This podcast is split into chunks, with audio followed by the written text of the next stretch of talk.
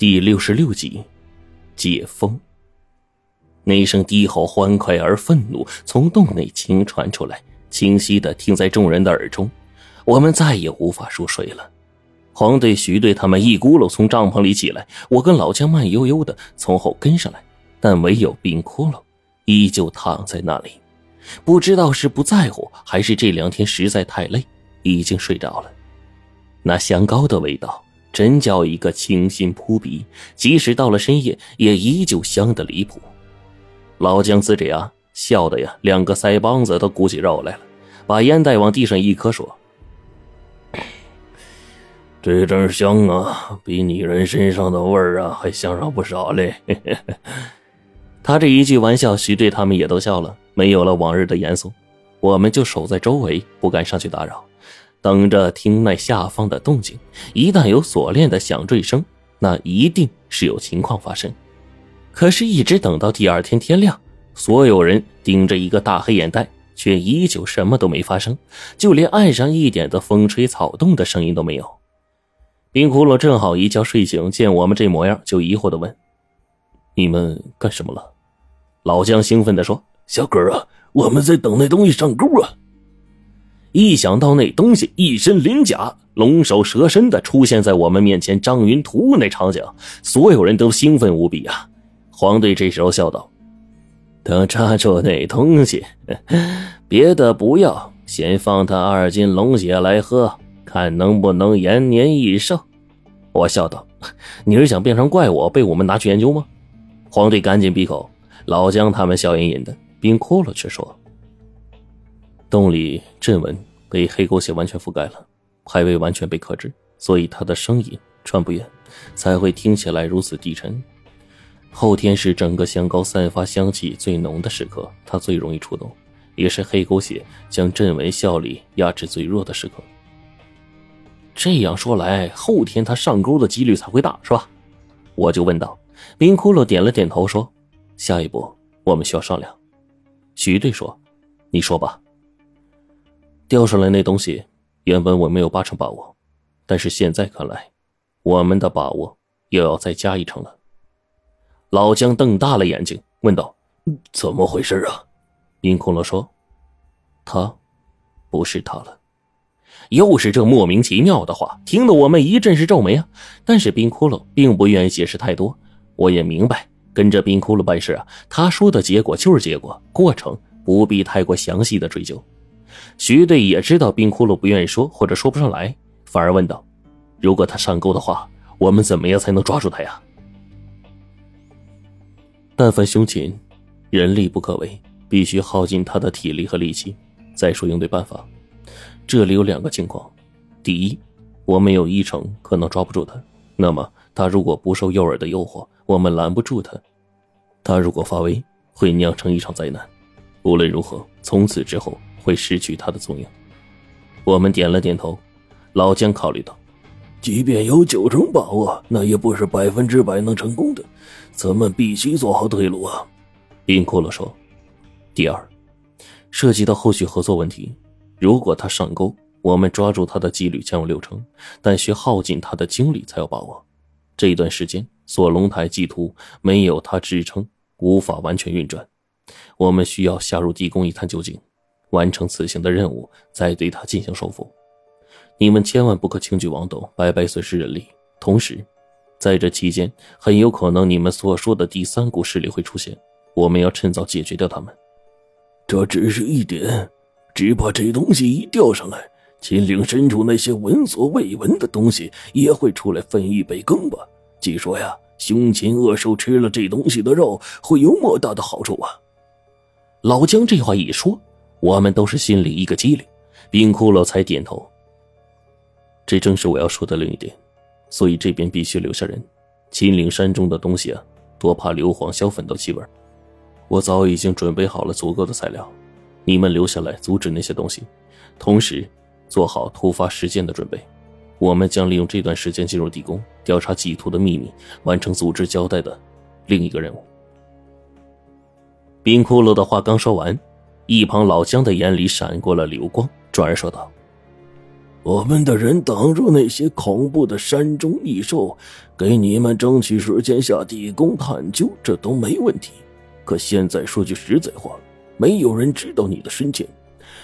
要是你们下去另有准备，不按约定率先用法子夺了那上钩的东西，我们岂不是白跑一趟啊？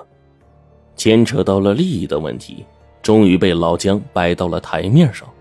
徐队这个时候也是跟着老姜保持一致，说：“既然是合作，就应该双方公平啊。”冰骷髅当即一指黄队：“我们的人随你，你们的人随我。”黄队也是一点头说：“这样大家都放心，我们不怕你们提前动作，你们呢也不用怕我们背后玩阴的。虽然西北和华中以前合作有过冲突，但我们这次的诚意在这儿。不过……”底下那地宫可邪性啊！下去最好挑几个有本事的。老姜当即一拍胸脯：“我们的人手虽然比不上这位小个，可也是实打实从生死间磨砺出来的。我前些年带队进过秦岭山，当时碰上了一只鬼猴子，侥幸死里逃生，被那身高丈八、黑乎乎的东西追在老林子里逃了三天三夜。这些事儿。”倒还是有些印象。那些东西鼻子灵，可是远远的一闻见这个刘香味啊，就得窜。哎，咱们只留下两个人就足够了。那股子势力啊，我老感觉他们一直混在这地宫底下，倒是应该一并铲除。我跟这俩小子随你们下去如何？冰骷髅点了点头。嗯，我同意。徐队冲着黄队看了一眼。也爽快的答应，我们两个留下。如果遇到突发事件呢，难以应付，再呼救你们。事件一起定下，这一晚依旧是安静到了极致。我晚上躺在被窝里，一直在想这些事前几天大家一起合作，我甚至把老姜当成同伴了。可今天见他们在利益问题上的立场，我才醒悟过来。他们呢，最多。也算是一伙同路人而已。这一刻，我发现我真的是没什么心机啊！毕竟我才十八岁，原本一个带着天真还有些童趣的年纪，似乎我把很多问题都想得太简单了。但是我心里仍然止不住那阵冲动。幼时因为锁龙台所种下的那些好奇心，正在一点一点的解锁。现在我们极有可能亲眼得见那些只存在于传说中的东西，这如何不让人激动呢？陈子喝了那么多水，一起去放个尿去。黄队走过来，打着哈欠拍着我，身旁的老姜啊，带着俩小伙都很灵性，远远的从对面的帐篷看了我一眼，又躺下去睡了。黄队找了个没人的地方，解开裤腰带，凑在我的身边，小声说了一句。咱们都是新手，执行任务不严谨。你看上次博物馆那次，云龙小队配合的多默契。咱们要学的还有很多呀，那才是一个成熟队伍所具备的素质。哪像我们呢，跟一群无头苍蝇似的。我听到黄队这话呀，似乎在抱怨自己能力不足。可转过身来，他忽然猛踩了我一脚，在我跟他往前走的时候，又一肘子把我往后推了推。我立刻意识到这家伙说的话有些深意呀。回去躺在帐篷里，我是越加的睡不着了，脑子里转着弯的想：黄队这话说的什么意思呢？我们已经是第二次执行组织派发的任务了，但真正跟上次云龙小队处理博物馆群尸事件来看，我们差的那简直不是一星半点人家整个过程配合十分默契，根本不需要多说一句。尤其古尸他们和队长之间，甚至只要一个眼神就可以交流，把握整体局面。我心里就叹口气说：“哎呀，果然，我们这样初见、没执行过几次任务的人啊，果然是不成，还是得慢慢磨练呢。哪像人家那些大队？对了，大队，我忽然想起来，老姜他们之前透露过，人家带队二十多年，在生死之间攀爬滚打，这样算起来。”他们应该比云龙小队更加默契才是啊！遇事的看法上肯定比我们思考的更多呀。可这一路来，他们却似我们这般，像一群初生牛犊、无头苍蝇，似乎没有什么详细的计划。可是转念一想，我忽然明白，黄队这是在提醒我：如果一个执行任务二十多年的老队在我们面前办事却像一个新手一样，那多半是有问题的。而如果他们表面看起来像无头苍蝇，那越加说明背地里更有隐晦。这无论从哪一方面看，这队人都是最有问题的。我忽然再去看黄队，他竟然没睡，眉眼之间留给了我一个你自己琢磨的眼神。这一次真的偏过头去了。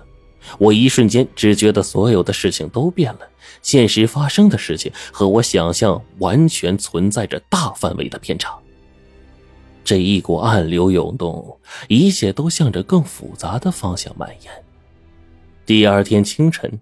一声脆亮的叫声响彻了整个衙前，留下道道回音，一波一波在山间回荡。这一天，衙前的香味竟然出奇的大了不少。村里李叔和山上砍柴的都被惊动了，好不容易才被劝回去。大家知道，黑狗血起了作用，下面石洞里的阵图正在被一点点的削弱。时间在第三天的夜里终于沸腾了。那一天。是凌晨五点多，快天亮的时候，我们只觉得背后躺着的大地发出了一阵沙沙沙的声音，好像是什么东西剧烈的和岩石发生碰撞一般，声音极其的细微。如果不是整个身体躺在地上，隔着一层毛毯，根本无法感知。那种动静持续了大约一分钟，惊醒了所有人。冰窟窿突然盯紧了牙前，霎时间，一声嘹亮的极致，仿佛穿破九霄的笑声，划破了夜空的寂静。牙前风声大作，一时间大风飞起，刮得周围树木纷乱，叶儿乱舞。崖下耳肉上的香味被刮得随风而走，简直是十里生香。出来了，一定是他出来了。我们所有人的心里一阵悸动，仅仅片刻，突然大地一阵颤动，崖下的锁链噼啪声响，刺耳的金属交击声夹杂着呼呼似吹的风，一片庞大的云雾突然间蒸腾而上，一霎间，火神崖前竟然大雾弥漫，冷不丁的不知道谁吆喝了一声：“那东西上钩了！”